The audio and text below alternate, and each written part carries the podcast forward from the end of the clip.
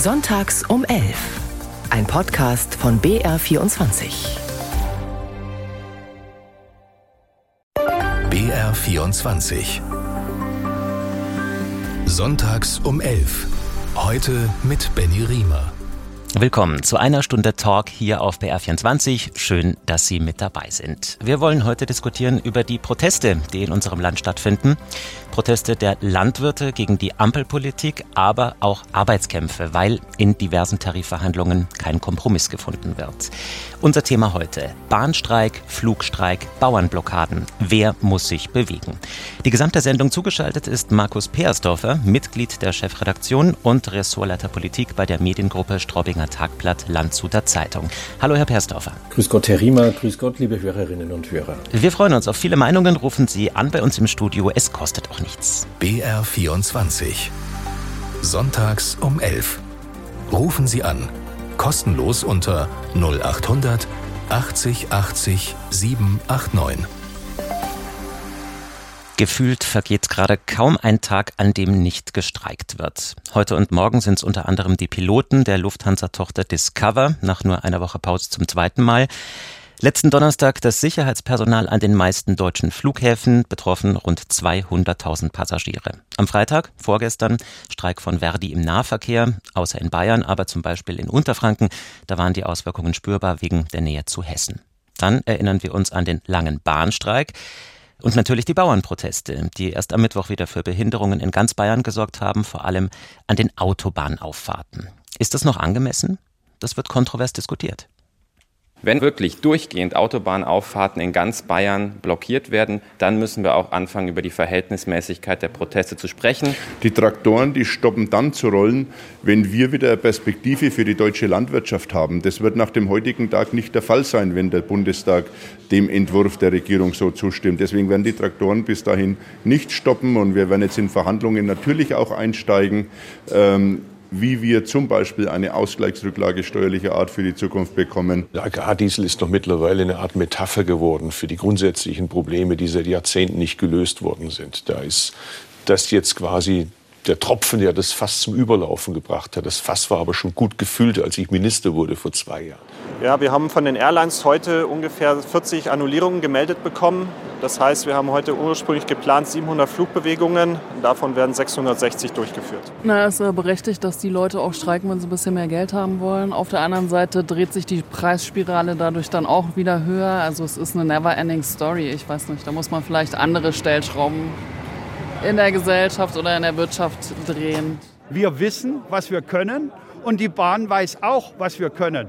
Und da kommen wir nicht aus dem Konflikt, wenn wir nur daran arbeiten, dass der schwarze Peter hin und her marschiert. Ja, Florian Siegmann von den Grünen haben wir gehört, Günter Felsner vom Bayerischen Bauernverband, Bundesagrarminister Cem Özdemir, am Ende GDL-Chef Klaus Weselski. Er spricht vom schwarzen Peter, der hin und her marschiert. Markus Peersdorfer, wer hat ihn denn aus Ihrer Sicht gerade, den schwarzen Peter? Das ist etwas schwer zu sagen, wenn man in den Verhandlungen nicht drinsteckt. Aber äh, klar ist eines, wer das Nachsehen hat, das Nachsehen sind die Bahnkunden. Und das Nachsehen hat letzten Endes auch das umweltfreundliche Verkehrsmittelbahn, das ja äh, seine Attraktivität nicht dadurch steigert, dass alle paar Wochen mal ein paar Tage gestreikt wird. Ähm, auf jeden Fall wird jetzt wieder verhandelt, was gut ist. Äh, bis 3. März soll es keine Streiks geben. Das ist immerhin schon etwas. Was man sagen kann, ist, dieser Konflikt wird extrem hart geführt von Seiten der GDL. Mhm. Groß in der Diskussion ja die Bauernproteste auch und wir haben es gehört, die ja, Verhältnismäßigkeit. Bevor wir da in die Einzelheiten gehen, haben die Landwirtinnen und Landwirte den Bogen schon überspannt oder geht das aus Ihrer Sicht in Ordnung? Ist es mit den Traktoren eine legitime Protestform?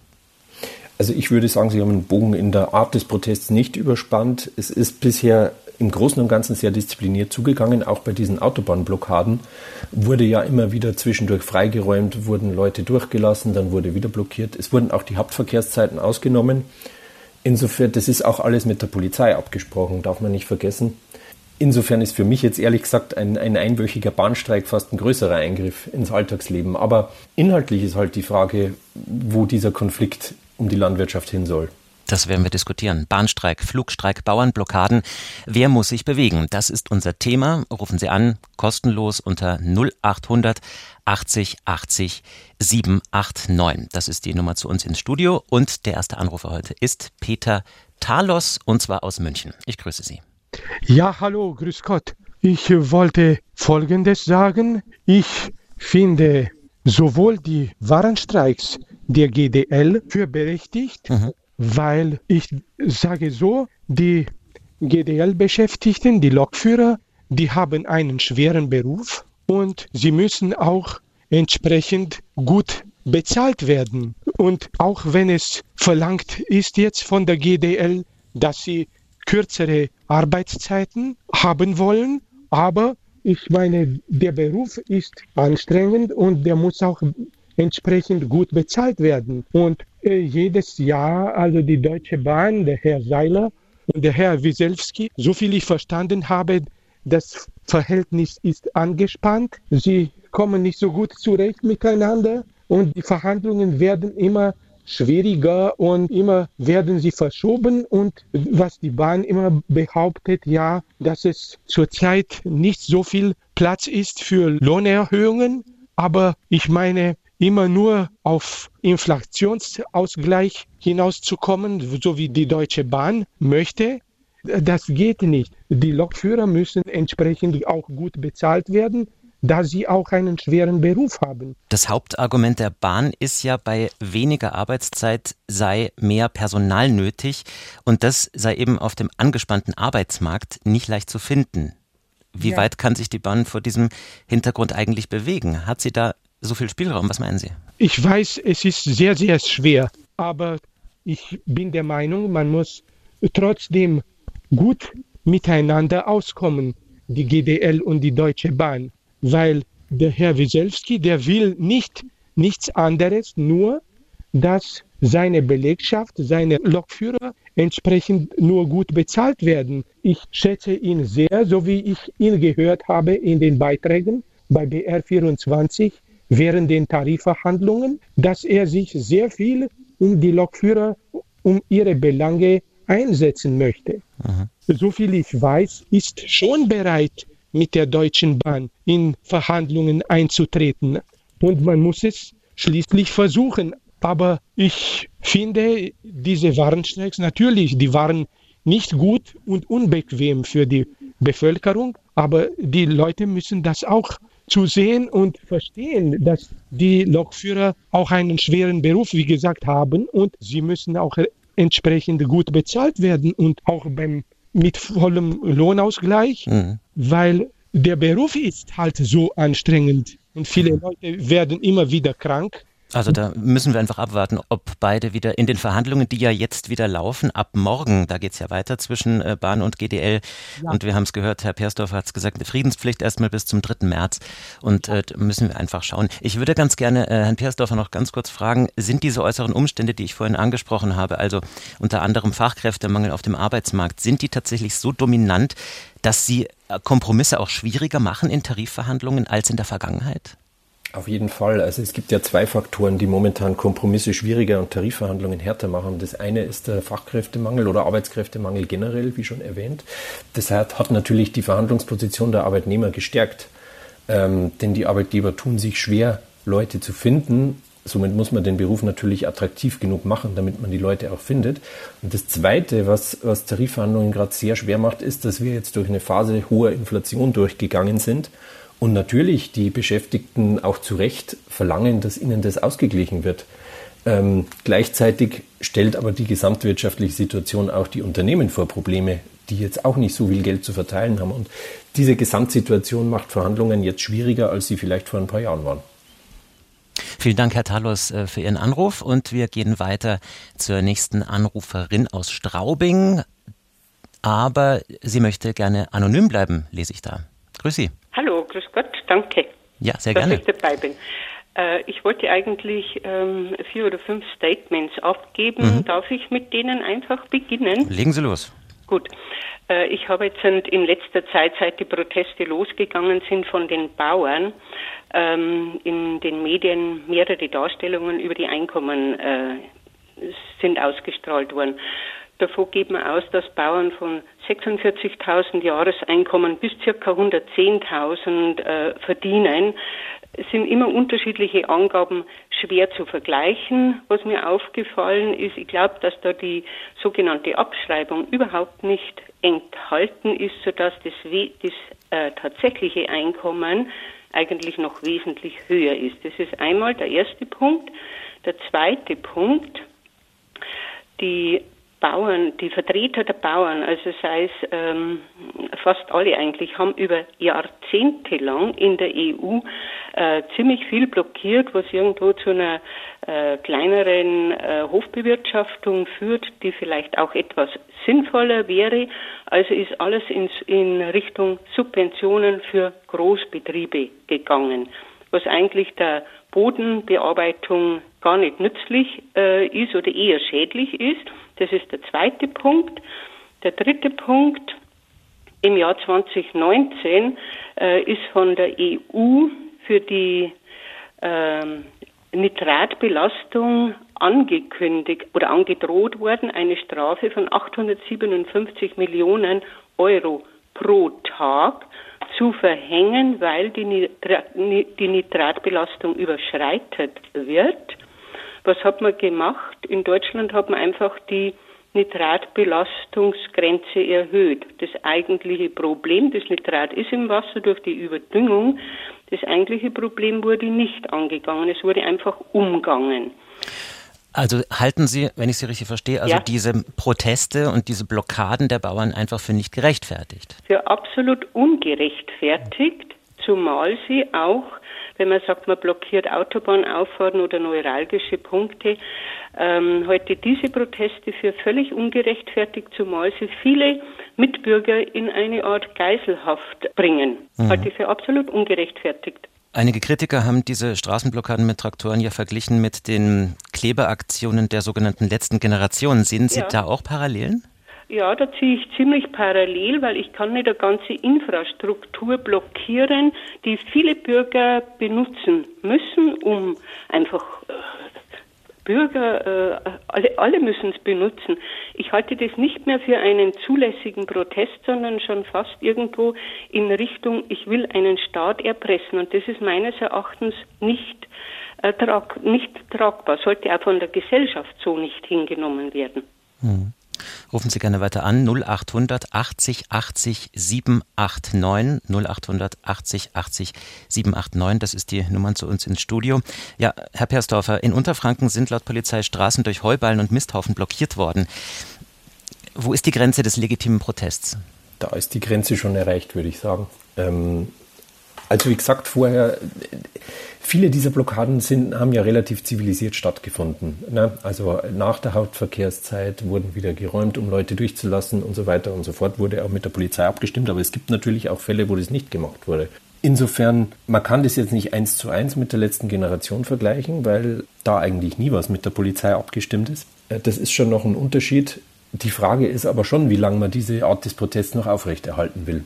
Mhm. Und ähm, wie ich Sie gerade äh, verstanden habe, unsere Anruferin, da ist die Grenze schon lange erreicht, oder? Also ich finde, dass sie erreicht ist, weil die Proteste an sich meines Erachtens ungerechtfertigt sind. Ich halte die Landwirte für ein Klientel, das weit über dem Durchschnitt verdient, sehr hohe Vermögen hat und dass man eigentlich diese Subventions-, diese teilweise Rücknahme und eine gewisse Angleichung ein ganz vernünftiger Schritt von der Politik ist, der meines Erachtens von den Landwirten durch, also leicht verkraftbar ist. Und an sich ist es auch falsch, dass äh, wesentlich ärmere Bürger ähm, jetzt sage ich mal, mehrfach Millionäre subventionieren. Wie ist denn, wie würden Sie denn den, den Bahnstreik äh, beschreiben? Ist das äh, eine, ein, eine Sache, wo Sie sagen, ja, da bin ich quasi dabei, also da bin ich auf der also, Seite der Lokführerinnen und Lokführer? Mhm zum Bahnstreik, da muss jetzt etwas passen. Ich habe mich da, ich habe es wohl mitgekriegt, aber ich habe mich zu den Hintergründen nicht so informiert. Aber auch da äh, habe ich schon grundsätzlich gesagt, es wurde doch in der Vergangenheit erstmal verhandelt und wenn man zu keinem Ergebnis kommt, dann streikt man. Die Bahn macht es mittlerweile umgekehrt, Verdi macht es mittlerweile umgekehrt, finde ich absolut unangemessen, weil ich auch wieder eine ganz große Zahl der Bevölkerung in eine absolute Geiselhaft nehme. Mhm. Also auch da sind Sie eher vorsichtig in der Beurteilung. Also dass man doch länger, intensiver verhandeln sollte und zum Mittel des Streiks erst sehr, sehr spät greifen sollte. Richtig, richtig. Und ein Streik soll immer noch ein Streik äh, bleiben, aber so wie die Streiks mittlerweile organisiert sind, sind für mich nicht mehr nur ein Streik, sondern tatsächlich eher, ich nehme ein ganzes Land oder viele von der Bevölkerung in Geiselhaft. Ist für mich meines Erachtens mit dem Streikrecht nicht mehr ganz, äh, geht nicht mehr ganz konform. Natürlich wird da der Druck wesentlich erhöht, aber ich, ich finde, das äh, geht mit dem Streikrecht nicht mehr ganz konform. Das, über, das überzieht meines Erachtens. Mhm. Vielen Dank nach Straubing. Dankeschön für Ihre Meinung. Ja, Herr Peersdorfer, nach groben Schätzungen kostet so ein Streiktag bei der Bahn die Volkswirtschaft 100 Millionen Euro. Was bedeutet das für die ja sowieso schon angeschlagene Wirtschaft? Das bedeutet weitere Belastungen, die man in der Situation schwer ähm, verkraften kann, vermutlich. Ich wollte nur sagen, prinzipiell sollte das Streikrecht schon nicht in Frage gestellt werden, weil das ist ähm, die einzige Möglichkeit, die die Arbeitnehmer haben, Druck auf ihre Arbeitgeber auszuüben. Allerdings die Art und Weise, da gebe ich der Anruferin schon recht, wie die GDL das momentan ausübt, ist schon fragwürdig, weil eben sehr schnell mit dem Mittel des Streiks ähm, gearbeitet wird. Ein Streikrecht wurde ja auch gefordert, also sagen wir klarere Regeln, gerade von Seiten der CDU und äh, von Seiten der FDP kam diese Forderung. Ist das eine Möglichkeit oder ist das ja eine Dar Möglichkeit, also ich sage mal, vielleicht ja, die Regeln noch klarer zu gestalten, dass eben Grenzen nicht mehr so ausgetestet werden? Darüber zu reden, fände ich schon mal vernünftig, weil man muss ja auch sehen, dass das Drohpotenzial, das ein Streik hat, je nach Branche sehr unterschiedlich sein kann. Wenn ich Lokführer bin oder in einem Stellwerk der Bahn arbeite, da meine Arbeit nicht mache, dann hat das sehr schnell Auswirkungen auf sehr viele Menschen.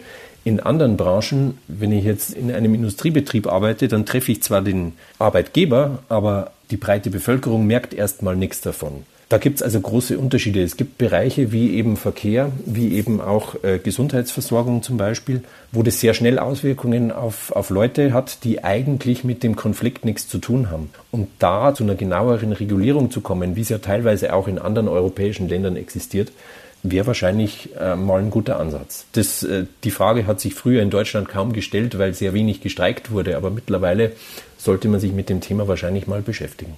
Unter 0800 80 80 789 hat auch Anton König aus Germering angerufen. Grüß Sie. Ja, grüß Gott allerseits, ja. Ja, ich habe äh, zwei Probleme bei diesen Streiks. Also ich halte den Lokführerstreik auf jeden Fall für gerechtfertigt, auch vom Umfang her.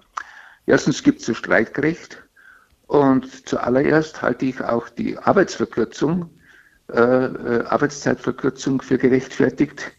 Äh, ein Lokführer ist für mein Leben verantwortlich. Ich fahre oft mit der S-Bahn, ich fahre oft mit Zügen und da mag ich keinen übermüdeten, schlecht ausgeruhten Lokführer haben, mhm. sondern da mag ich wirklich einen gut ausgeruhten, topfitten Lokführer haben, weil der ist für meine persönliche Sicherheit und für mein Leben verantwortlich. Also die Kernforderung und, der GDL, um das nochmal klar zu machen, ist ja weniger Arbeit, nämlich 35 Stunden pro Woche und das bei vollem Lohnausgleich. Da ja. sind Sie dabei, sagen Sie, das Vollkommen. geht gefühlt bei in Ordnung. Metall, da wird 32 Stunden, 28 Stunden gefordert und gearbeitet und die sind für meine Sicherheit nicht verantwortlich. Es würden höchstens weniger Autos produziert. Aber der Lokführer, wenn der Blödsinn baut, dann können auf Anschlag 300, 400 Leute äh, äh, kaputt sein, äh, tot sein oder verletzt sein. Und der Lokführer ist für meine Sicherheit verantwortlich. Wer für meine Sicherheit verantwortlich ist, der soll bitte gut ausgeruht sein. Und wenn andere daherkommen mit 32 Stunden, die überhaupt nicht so relevant sind für Sicherheit, dann muss ich ganz einfach sagen, dann ist ja die Arbeitszeitverkürzung bei den Lokführern voll gerechtfertigt. Es ist bloß das Problem, wir haben sehr wenige, aber das ist halt die Folge der Verkehrspolitik der letzten 20 Jahre. Es wurden einfach zu wenig Lokführer eingestellt oder ausgebildet. Das ist das Hauptproblem. Mhm. Und bei den Bauernprotesten, Bauernproteste sind selbstverständlich auch gerechtfertigt. Aber ich würde mir halt wünschen, dass die Bauern wie jeder normale deutsche Demonstrant zu Fuß gehen. Ja? Ganz einfach. Weil wenn die 100.000 Demonstranten oder 160.000 Demonstranten, die letztes Wochenende in München demonstriert haben, alle mit dem Auto daherkämen, dann hätten wir wirklich ein großes Verkehrsproblem. Also und ein großes, großes Chaos. Es war ja schon, es war schon ein Problem, weil so viele da waren. Die haben wir nicht einmal, die haben wir wieder heimschicken müssen sozusagen. Oder Straßensperren, haben wir gesagt, Leute, geht's heim, wir sind viel zu viel, so viel haben wir gar nicht gerechnet. Aber die Bauern, die fahren da mit ihren Riesentraktoren spazieren. Es ist eine enorme Drohkulisse, das ist mir schon klar. Das schaut auch was her aus. Ich meine, ich verstehe auch einen Bauern, dass er mit seinem mit seinem Traktor spazieren fährt. Andere fahren ja auch mit ihrem Suff spazieren. Aber bitte nicht in diesem Ausmaße und nicht beim Demonstrieren. Also das stört mich unwahrscheinlich. Und die Probleme der Landwirtschaft, die hat gerade eine Vorrednerin geschildert, also von der Umweltverschmutzung und sonst, sonst was. Da will ich jetzt ja nicht mehr dazu Stellung nehmen, aber die Bauern sollen bitte bei den nächsten Demonstrationen zu Fuß gehen. Für mhm. jeder deutsche Demonstrant. Das ist mein Wunsch dann bin ich auch mit den Bauernprotesten einverstanden. Ja, ja Markus Peersdorfer, ist das, ähm, hängt das mit der Druckkulisse zusammen, äh, dass die Bauern natürlich mit den Traktoren kommen? Ja klar, also jeder versucht natürlich die Mittel einzusetzen, die er hat, um da möglichst kraftvoll auftreten zu können. Man muss aber fairerweise auch dazu sagen, es war jetzt gerade auf der Theresienwiese eine Demonstration mit 30.000 Leuten, viele davon Landwirte, nicht nur, die sind nicht mit den Traktoren gekommen. Also da wurde dann auch vorher appelliert, bitte lasst eure Traktoren zu Hause, kommt mit öffentlichen Verkehrsmitteln. Das hätte ja tatsächlich den Verkehr in, in München völlig durcheinander gebracht, wenn da 30.000 Leute mit Traktoren kämen. Also so ist es nicht, dass, dass die nur mit Traktoren protestieren. Am Land auf Autobahnauffahrten ja. Ähm, ich verstehe es prinzipiell schon. Ich verstehe auch, äh, dass der Herr König sagt, äh, die sollen zu Fuß gehen, ist irgendwie menschlich verständlich. Aber man muss auch sehen, dass die Landwirte rein zahlenmäßig eine sehr kleine Gruppe sind in unserem Land. Ähm, wenn die nur zu Fuß demonstrieren würden, würden sie wahrscheinlich wenig Aufsehen erregen. Hm. Herr ja, König. das ist ja das Problem. Ja, ja. Sie sind im Grunde genommen, also haben Sie, machen Sie eine, eine riesen Tamtam, aber wenn man betrachtet, was die Landwirtschaft für uns für große Probleme verursacht, äh, Massentierhaltung, Antibiotikaeinsatz, Grundwasserverseuchung, dann wird äh, Abholzung der Regenwälder, äh, äh, weil das Futter für die Landwirtschaft, das kommt halt nun einmal zu 80 Prozent aus dem, aus dem schönen Regenwald im Amazonasgebiet. Dann das nächste, 50 Prozent der Milch wird ins Ausland exportiert, also ich brauche gar nicht so viel Milch. Äh, wie die produzieren als Verbraucher und 30 Prozent des Fleisches wird auch ins Ausland produziert. So viel Fleisch, wie die also produzieren, brauche ich auch nicht. Also ich würde überhaupt nicht verhungern, wenn 50 Prozent weniger Milch in Deutschland produziert wird und 30 Prozent weniger Fleisch. Und das ist das Hauptproblem, diese Überproduktion, die bei den Landwirten gefördert wurde durch die Politik, nicht, in einer Schweinemästerei aufgemacht hat, dann ist die Bayer gekommen, hat sie am hingestellt nach drei Jahren war er pleite, weil wieder der, der Schweineberg da war. Und so geht es immer weiter und immer weiter. Die Bauern sind Opfer einer Politik, die sich ja seit Jahrzehnten so dahin zieht. Und jetzt äh, natürlich, sind in der Kragen einmal wieder geplatzt, verstehe ich auch. Also es ist nicht so, irgendwann platzt halt einmal der Kragen, aber sie müssen die Ursachen suchen. Und das ist nicht das, das ist nicht die, die Dieselbesteuerung oder sonst was, sondern das ist das, oder das Problem der äh, totalen Überproduktion durch Massentierhaltung. Und der kleine Bauer, das hat ja auch die eine Anruferin gesagt, der Biobauer, äh, der Regionalvermarkter, der ist ja eigentlich im Grunde genommen der Depp. Ne? Weil es wird zu viel produziert, die Leute kaufen das billigste Zeug, was es gibt im, im Supermarkt und so. Man sieht es ja, wenn man zum Einkaufen mhm. geht, was alles zusammenkauft. Das ist das Problem. Ja, Aber also unsere Leitfrage ist ja, wer muss sich bewegen, Herr König? Ja, ja, wer muss sich bewegen? Das ist äh, unsere Leitfrage. Sie sagen die Politik in dem Fall. Ja, selbstverständlich. Es ist ja, aber, aber seit 30, 40 ja. Jahren ist es ein Versagen der Politik. Das ist nicht ein Versagen der Politik bei den Landwirten seit, seit, seit der, seit der Özdemir. Das ist, das ist, das ist, das ist noch völliger Schmarrn. Das Schon seit 40 Jahre. Ja. Herr König, ich danke Ihnen für Ihre Meinung. Ja, Dankeschön danke. nach Germering. Bahnstreik, Flugstreik, Bauernblockaden. Wer muss sich bewegen? Das ist unser Thema heute in Sonntags um 11. Sie können weiterhin kostenlos anrufen und mitdiskutieren in unserer Sendung. Die Telefonnummer nochmal 0800 80 80 789. BR 24. Sonntags um 11. Heute mit Benny Riemer. Willkommen zur zweiten halben Stunde Talk hier auf BR24. Heute mit dem Thema Bahnstreik, Flugstreik, Bauernblockaden. Wer muss sich bewegen? Unser Gast heute in der Sendung, Markus Peersdorfer, Mitglied der Chefredaktion und Ressortleiter Politik bei der Mediengruppe Straubinger Tagblatt Landshuter Zeitung. BR24. Sonntags um 11. Rufen Sie an. Kostenlos unter 0800 80 80 789. Und das hat Thomas Schmidt gemacht aus Greding. Ich grüße Sie. Hallo, grüß Gott. Ihre Meinung ja. zum Thema?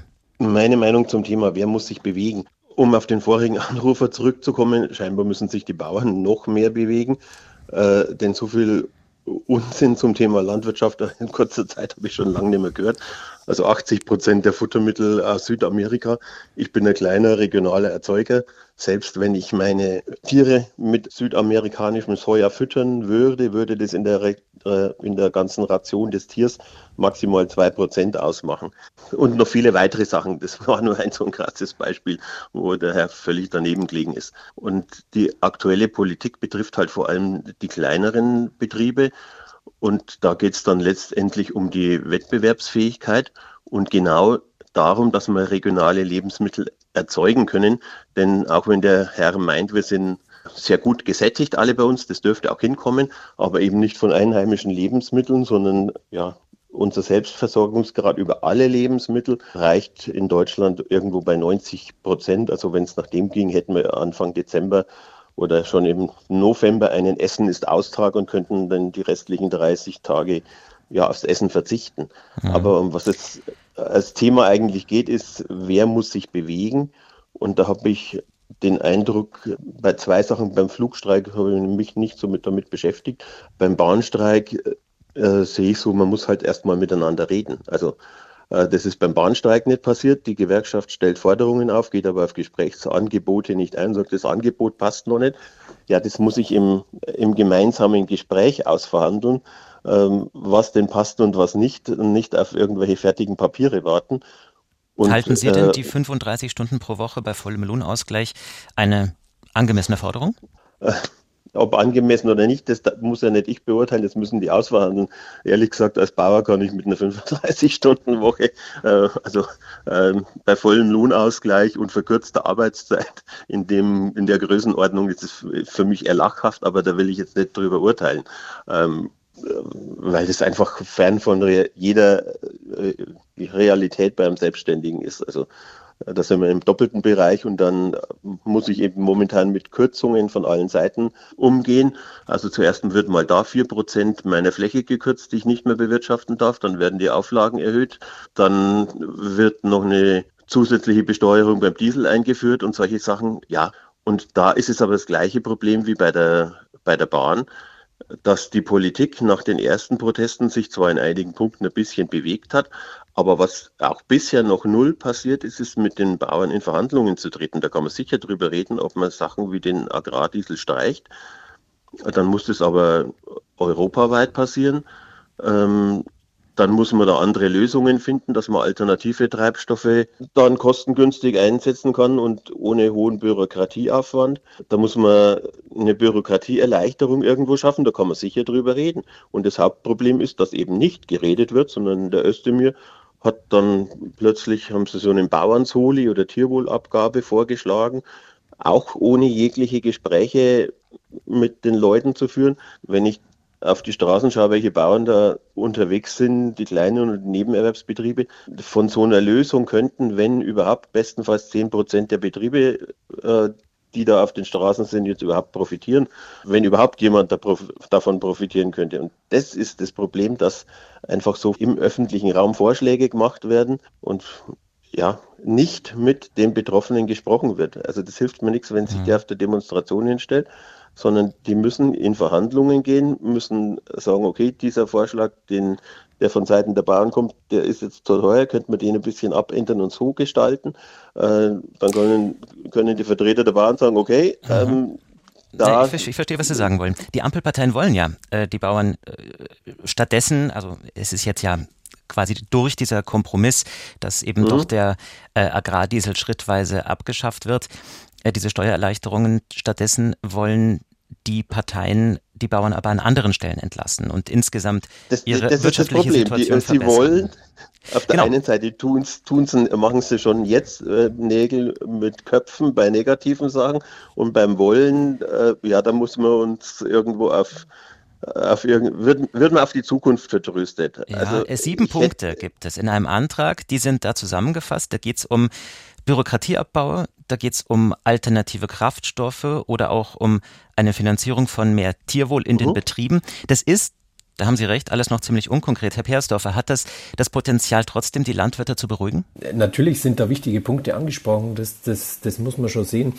Nur was ich sagen wollte, wenn ich den Bayerischen Bauernverband und seinen Präsidenten richtig verstanden habe, dann ist aber die Forderung des Bauernverbands derzeit, erst muss der Beschluss äh, zur Agrardieselrückerstattung völlig zurückgenommen werden und erst dann setzen wir uns an einen Tisch und verhandeln mit der Politik. Also eine komplette Rücknahme. Das ist äh, das, was der Bauernverband fordert. Wir müssen es Nein, nochmal so, vielleicht so war die. Förderung, so war die, die Aussage vom Präsidenten des Bauernverbands nicht, sondern es- sie sind erst zufrieden, wenn diese völlige Rücknahme erfolgt. Ähm, dass man bis dahin nicht verhandelt, das ist, ist kein Thema. Wer nicht verhandeln wollte, ähm, war bisher beispielsweise der Bundeskanzler Scholz, als die Koalitionsspitzen mit den Bauern gesprochen haben und äh, verschiedene Verhandlungen da nach diesen, der großen Demonstration in Berlin waren. Da habe ich mir dann die Mühe gemacht, die Pressekonferenz des Bundeskanzlers anzuhören, was der alles für Termine in dieser Woche hat. Da gab es alle möglichen Termine, Treffen mit Karnevalisten, äh, Treffen dort und äh, Öffentlichkeitsarbeit hier, aber kein einziges Gespräch, wo er mit Vertretern der Bauern äh, ja tatsächlich dann spricht, äh, verkündet aber per Video, dass wir in intensiven Absprachen und Gesprächen und Verhandlungen sind. Das passt einfach immer nicht zusammen. Und das ist das, was die Bauern so richtig auf die Palme bringt. Wenn so getan wird, es wird verhandelt und es wird nicht verhandelt. Also die Aufforderung von Thomas Schmidt aus Greding ist, alle müssen miteinander reden. Äh, Die Politik mit den Bauern und die Gewerkschaft muss mit der Politik verhandeln im Sinne der Bahnstreiks. Hans Würmseer aus Weyern hat angerufen. Ich grüße Sie. Sie sind ein Kleinstbauer. Grüß Gott, mein Name ist Hans Würmseer aus Bayern. Ich habe zwar meinen Betrieb schon an meine Kinder übergegeben, aber bin selber, aber selbst 70 Jahre lang in der Landwirtschaft aus Vollerwerb, äh, bis zu die Kinder jetzt aus Vollerwerb und die gehen jetzt nebenbei noch in die Arbeit und bewirtschaften den Betrieb weiter. Und ich habe in der ich höre jetzt einer Sendung auch gute halbe Stunde lang und da kämen, da kämen Wortmeldungen, wie was wir Bauern alles falsch machen, was wir Geld bekommen, dass wir 100, dass wir 50 Prozent von der Milch ins Ausland liefern, dass wo das wo hinterm vorn nicht stimmt und nicht berechtigt ist. Wir, äh, wir, äh, wir verzeugen wir versorgen uns mit Milch momentan zu 102 Prozent in der Bundesrepublik Deutschland. Bayern ist etwas höher, das weiß ich, aber Bayern ist auch ein Grünlandgebiet, wo ganz viel Milchwirtschaft betrieben wird.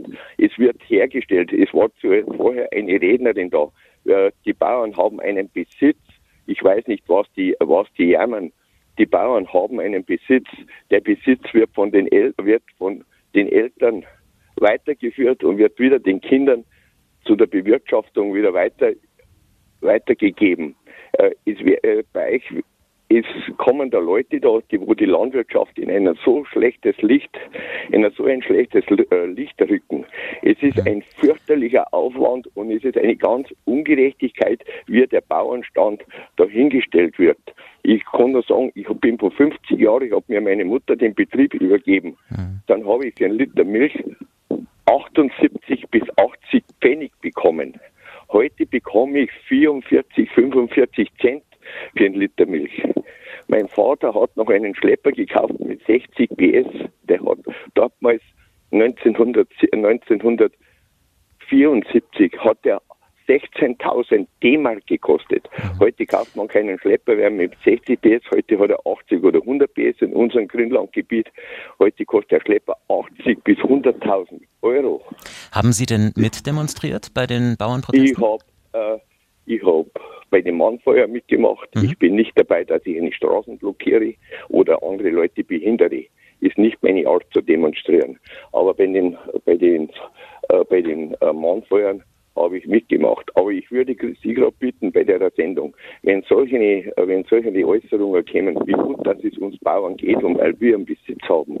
Wenn natürlich wir heute den Besitz verkaufen, dann ist es klar, dass man da viel Geld bekommt. Aber dann ist jeder landwirtschaftliche Betrieb vorbei, wenn man auf diese Art aufsteigt. Wir bewirtschaften unseren Betrieb und schauen, dass wir den wieder an die, unsere Nachkommen übergeben. Äh, es ist, ich, das hat mich jetzt fürchterlich geärgert. Wir könnten jetzt da fürchterlich ins Detail gehen. Aber wenn dann solche Leute äh, hier sprechen, wie gut dass es uns Bauern gehen und was wir Subventionen bekommen, ich darf die Leute alle ganz gern einladen, sich um einen landwirtschaftlichen Betrieb, einen Milchbetrieb bewirtschaften, 365 Tage im Jahr, der Früh und abends in den Stall zu gehen, ob es Ostern oder Weihnachten ist, mhm. ob es ein Urlaub ist und und sich das mal anzuschauen. Ärgert, ja. mich, mich ärgert bloß das, dass unser Berufsstand eigentlich da von solchen Anrufer fürchterlich schlecht hingestellt wird. Das haben Sie jetzt ja aber auch klargezogen. Also das, äh, deswegen ist ja gut, dass Sie das äh, aus Ihrer Sicht äh, nochmal dargestellt haben, weil Sie auch betroffen sind. Jetzt ist nochmal meine abschließende Frage, wer muss sich bewegen? Also die Politik äh, höre ich daraus. Glauben Sie, dass es da noch eine Möglichkeit gibt ähm, äh, auf diese ja, komplette Rücknahme von der Rücknahme des Agrardiesel? Wird das kommen? Der, der Agrardiesel, äh, der macht uns Bauern nicht kaputt.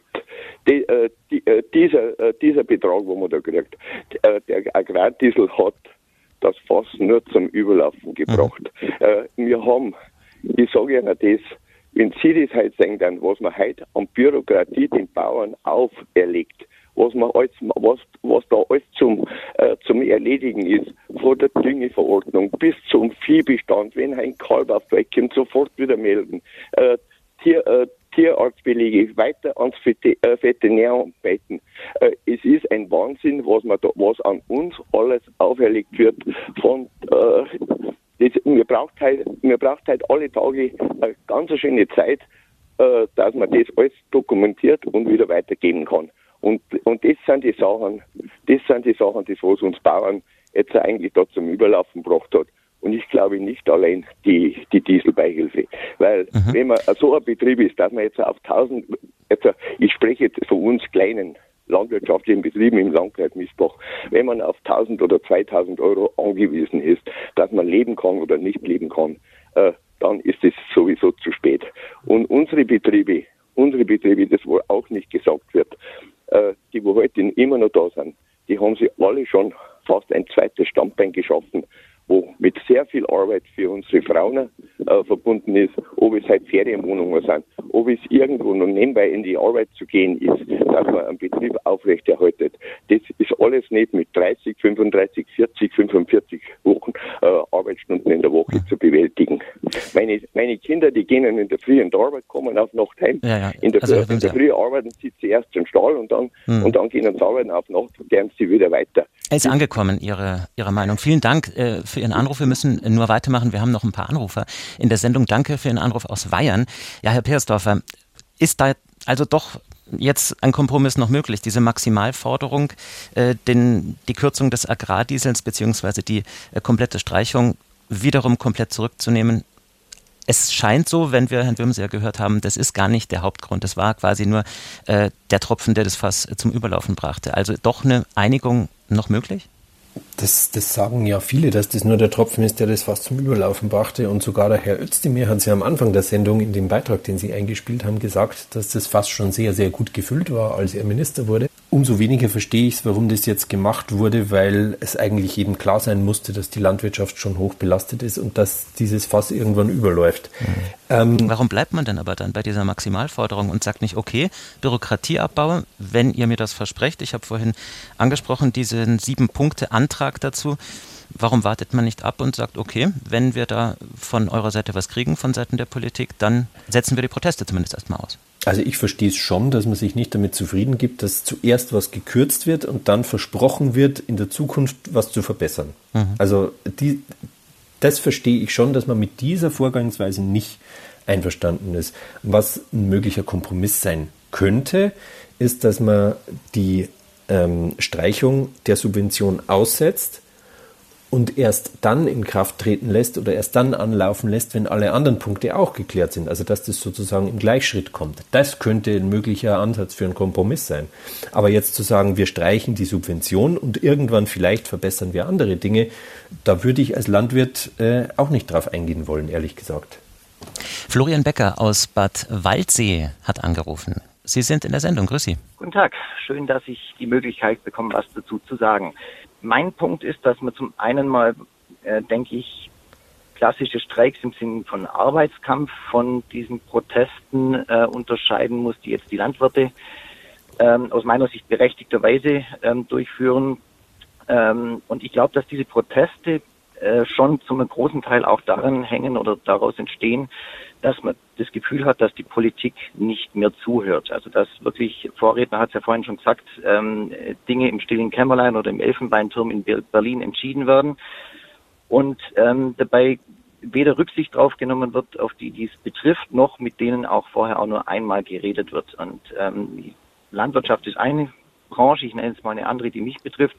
Es ist Gesundheitswesen, da geht es genau gleich. Ähm, die Proteste von Ärzten oder Apothekern oder auch die ähm, Proteste im Pflegebereich, die entstehen eigentlich schon auch zum großen Teil dadurch, dass man einfach nicht das Gefühl hat, dass man von der Politik wahrgenommen oder gehört oder verstanden wird. Mhm. Was machen Sie? Sie sind Apotheker? Ich bin Apotheker, mhm. genau. Und was haben Sie für Erfahrungen? Also wo würden Sie sagen, da hört mir die Politik nicht zu oder unserem Berufsstand? Also ich sage mal so, unser Hauptproblem momentan ähm, ist das äh, gesetzlich festgelegte Honorar für die verschreibungspflichtigen Arzneimittel. Das ist ja gesetzlich bestimmt wurde äh, im Jahr 2004 einmal festgelegt, ähm, im Jahr 2012 dann einmal marginal erhöht, seither nicht mehr, während die Kosten bei uns natürlich genauso wie in jeder anderen Wirtschaftsbranche kontinuierlich steigen und die letzten zwei Jahre natürlich erheblich mehr als vorher schon. Und diese, sagen wir mal, aus unserer Sicht natürlich wesentlich äh, oder sehr berechtigte Forderung nach äh, einer Erhöhung dieses Honorars wird seit vielen Jahren nicht gehört. Da ist der Herr Lauterbach auch nicht der Einzige, der nicht zugehört hat. Da gab es ähm, andere Regierungen, die es ganz genauso gehandhabt haben. Es wurde alles nie gehört und ähm, der Herr Lauterbach steigert das Ganze noch ein bisschen aus meiner Sicht, ähm, weil er noch weniger zuhört als vorher und auch nicht mit den Vertretern der Apothekerschaft wirklich ernsthaft redet. Und das hat uns jetzt einfach in eine Situation gebracht, die ähm, finanziell für die einen großen Teil der Apotheken nicht mehr tragbar ist. Wenn wir jetzt aber nochmal auf Bahnstreik, Flugstreik, Bauernblockaden mhm. schauen, äh, unser Thema, was äh, glauben Sie, also Sie sagen Punkt eins, die Politik hört nicht genug zu, aber wer muss sich bewegen? Also es muss Oder ist, sind die Aktionen zu drastisch, äh, die momentan gemacht werden? Also das Problem ist, dass man ohne drastische Aktionen nicht mehr durchdringt. Also auch die Apotheken mussten erstmal schließen, bis es in der Öffentlichkeit, auch in den Medien im Übrigen überhaupt ankommt, dass es da ein Problem gibt. Bei den Ärzten ganz genauso, bei der Landwirtschaft ganz genauso. Da hätte sich nichts getan, wenn die Bauern nicht mit ihren Traktoren vorgefahren wären und Autobahnen blockiert hätten. Und das ist so mein Punkt. Mhm. Auch früher miteinander reden und auf Augenhöhe miteinander reden und ergebnisoffen reden. Das wäre was, was unheimlich wichtig ist und was man sicherlich solche Protestaktionen im Vorfeld schon entschärfen könnte, aber das passiert halt nicht. Deshalb wird so, sowas dann einfach notwendig, weil es nicht mehr anders geht. Ja, Herr Persdorfer, es passiert nicht, aber so kann es doch auch nicht weitergehen. Also was kann man tun, damit Bauern und Politik doch mehr ins Gespräch kommen? Ja, tatsächlich den Dialog suchen. Also ich würde da, wie es auch einige Anrufer schon gesagt haben, schon an die Bundesregierung appellieren, äh, von sich aus mal das Gespräch mit Landwirtschaftsvertretern zu suchen und da auch relativ ergebnisoffen zu debattieren. Man muss ja sich erinnern, wie diese Kürzung zustande gekommen ist. Die ist ja dadurch zustande gekommen, dass ein Urteil des Bundesverfassungsgerichts kam, das gesagt hat, der Haushalt, wie er ist, ist verfassungswidrig und dann musste in sehr kurzer Zeit zwischen diesen drei Parteien in der Bundesregierung, die sehr unterschiedlich sind, ähm, Sparpotenzial gefunden werden. Und dann hat es eben geheißen, ja, umweltschädliche Subventionen wollten wir eh schon länger abbauen, da hätten wir eine. Ohne dass man mit den Betroffenen gesprochen hat. Das ist schon dieser Schnelle geschuldet, dass da nicht nach außen kommuniziert wurde, aber das war natürlich politisch sehr unklug. Mhm. Und, ähm, und das rächt sich. Das, das rächt sich jetzt und das sollte man auf jeden Fall korrigieren. Klaus Lahmer aus Coburg hat uns angerufen. Grüß Sie, Herr Lahmer. Ja, hallo, grüß Gott. Schön, dass ich mit dabei sein kann. Ich wollte mich zum Lokführerstreik äh, äußern. Mhm. Äh, ich finde den in Ordnung. Und äh, zwar muss man einfach wissen, die Lokführer haben wirklich äh, sehr, sehr schwierige Schichtpläne. Da geht's wirklich kreuz und quer. Das ist nicht so, dass die mal eine Woche früh, eine Woche spät, eine Woche äh, Nachtschicht machen, sondern das ändert sich permanent. Das heißt also, das ist körperlich schon eine riesige Belastung. Die zweite Sache, ähm, diese ähm, Empörung, die da teilweise von der Politik oder auch in der Öffentlichkeit äh, zu diesem Streik äh, kommt. Äh, man muss eines wissen, die Bahn wurde jahrelang ähm, überwiegend von Beamten aufrechterhalten, die nicht streiken durften. Und der Staat hatte sich seinerzeit ganz bewusst für dieses Modell entschieden, weil man die Bahn einfach auch als strategisch wichtig angesehen hat. Und äh, ja, die sollte einfach immer funktionieren. Und als man dann Anfang der 90er Jahre ähm, die Rechtsverhältnisse des Personals geändert hat, das heißt die Neueinstellungen ja alle dann mit privatrechtlichen Verträgen ausgestattet hat, dann hat man gleich mal eine gewaltige Lohnkürzung vorgenommen. Die Löhne wurden 25 bis 30 Prozent runtergesetzt. Gleichzeitig Heinz Dürr war ja damals der erste privatisierte Manager, der fing dann gleich mit 500.000 D-Mark an. Das war das dreieinhalbfache des bisherigen beamteten Bundesbahnpräsidenten. Und äh, ich kann die Lokführer und auch das übrige Bahnpersonal verstehen, die wirklich stinkesauer sind, wenn die sehen, was das Management, was auch überwiegend fachfremd ist, auch das ist ein Unterschied zu früher. Die kommen ja aus allen möglichen Branchen und äh, die gehen nachher mit Millionengehältern nach Hause, wo man auch sagen muss, wie kann es sein, dass bei einem Betrieb, der ja immer noch der Bundesrepublik äh, gehört, Führungskräfte ein Vielfaches dessen verdienen, was beispielsweise der Kanzler verdient. Mhm. Also das sind Dinge entglitten und dass man dann auf die Straße geht, also das kann ich verstehen und dass uns das natürlich wehtut als Bürger, wenn die Bahn nicht fährt. Das ist ganz klar, aber wie gesagt, da hätte sich die Bahn eben äh, oder die Politik eben äh, entscheiden müssen, die Rechtsverhältnisse weiterhin so laufen zu lassen. Aber als die Bahn privatisiert worden ist, ich weiß es, viele Bürger, auch viele Medien haben voller Häme gesagt, endlich ist Schluss mit dieser alten Beamtenbahn. Gut, und dann muss man einfach die Streiks in Kauf nehmen. Und die Bauern, das unterstütze ich, äh, sie sind wichtig, sie arbeiten sehr viel und äh, der Staat könnte sich überlegen, aber das ist ja ein Thema für eine andere Sendung, wo er vielleicht an anderen Stellen mal sparen könnte. Man ist bei anderen Sachen ja auch nicht so, so sparsam, sondern guckt da auch nicht aufs Geld. Die Meinung von Klaus Lahmer aus Coburg. Vielen Dank für Ihren Anruf.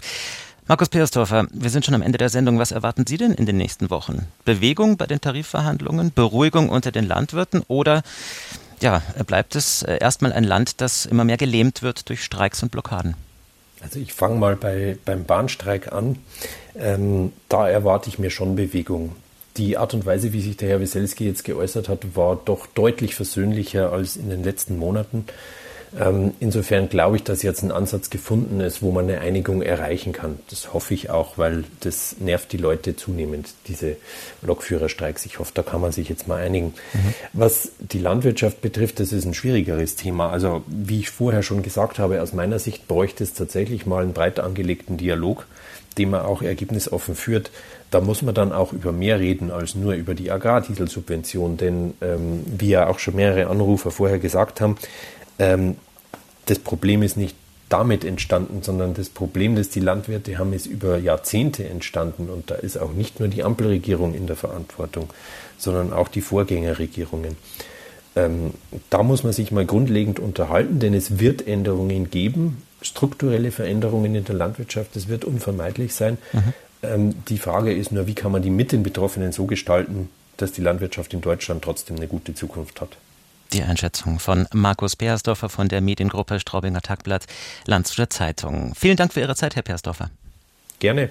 Und auch Ihnen vielen Dank, dass Sie angerufen und mitdiskutiert haben bei diesem Thema, das doch ja sehr viele Facetten hat und wo die Frage, wer muss sich bewegen, wohl so pauschal gar nicht beantwortet werden kann. Das ist in den Gesprächen, glaube ich, heute deutlich geworden. Das war Sonntag zum 11 für heute. Ich wünsche Ihnen noch einen schönen Sonntag.